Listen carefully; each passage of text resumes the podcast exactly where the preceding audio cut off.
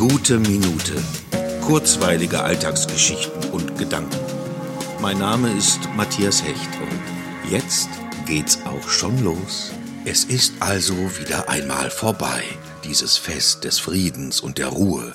John Rambo hat wieder drei Teile lang allein gegen alle gekämpft und Bruce Willis alias John McLean stirbt so langsam, dass er einfach nicht tot zu kriegen ist. Und obwohl dieses Jahr alles so anders ist, ist vieles dennoch so, wie es gefühlt schon immer war. Ich mag ja diese Katastrophenfilme, die ich schon kenne. Dann weiß ich zumindest, dass es gut ausgehen wird.